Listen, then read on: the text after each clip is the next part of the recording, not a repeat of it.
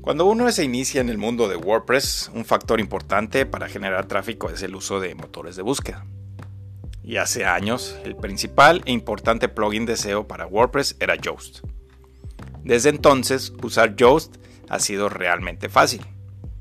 Se pueden añadir y cambiar los títulos y descripciones de los metadata, y esto ha ayudado a mejorar, a mejorar solo una parte del sitio web de WordPress. Pero a medida que fue mejorando, Yoast comenzó a tener nuevas características que lo hicieron aún mejor.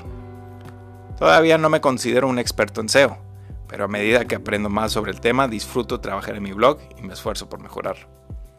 Al final encontré RankMath. RankMath hace dos años estaba en desarrollo, según me acuerdo. El plugin tenía características similares como Yoast, pero empezó a crecer y como un cohete mejoró su rendimiento. RankMath tenía lo que buscaba, el esquema generator. ¿Cómo he aprendido sobre SEO? Bien, esto me ayudó a que los datos estructurados ayudan a los crawlers a entender mejor el sitio web. No solo se trata de crear un sitemap o indexarlo a las herramientas de webmasters como Google Search Console, Bing Yandex. También se necesita de información más estructurada que pueda ser legible para los rastreadores. RankMath ofrecía eso, y con el tiempo añadió más funciones al plugin. Entre RankMath y Yoast me fascinó utilizar RankMath. Tenía más funciones que Yoast no ofrecía. Además, RankMath tiene un área de análisis donde puedes hacer un seguimiento de tus palabras clave. No lo uso mucho, pero ciertamente revisando las palabras claves que son ganadoras y perdedoras, es bueno saber qué está funcionando y qué no.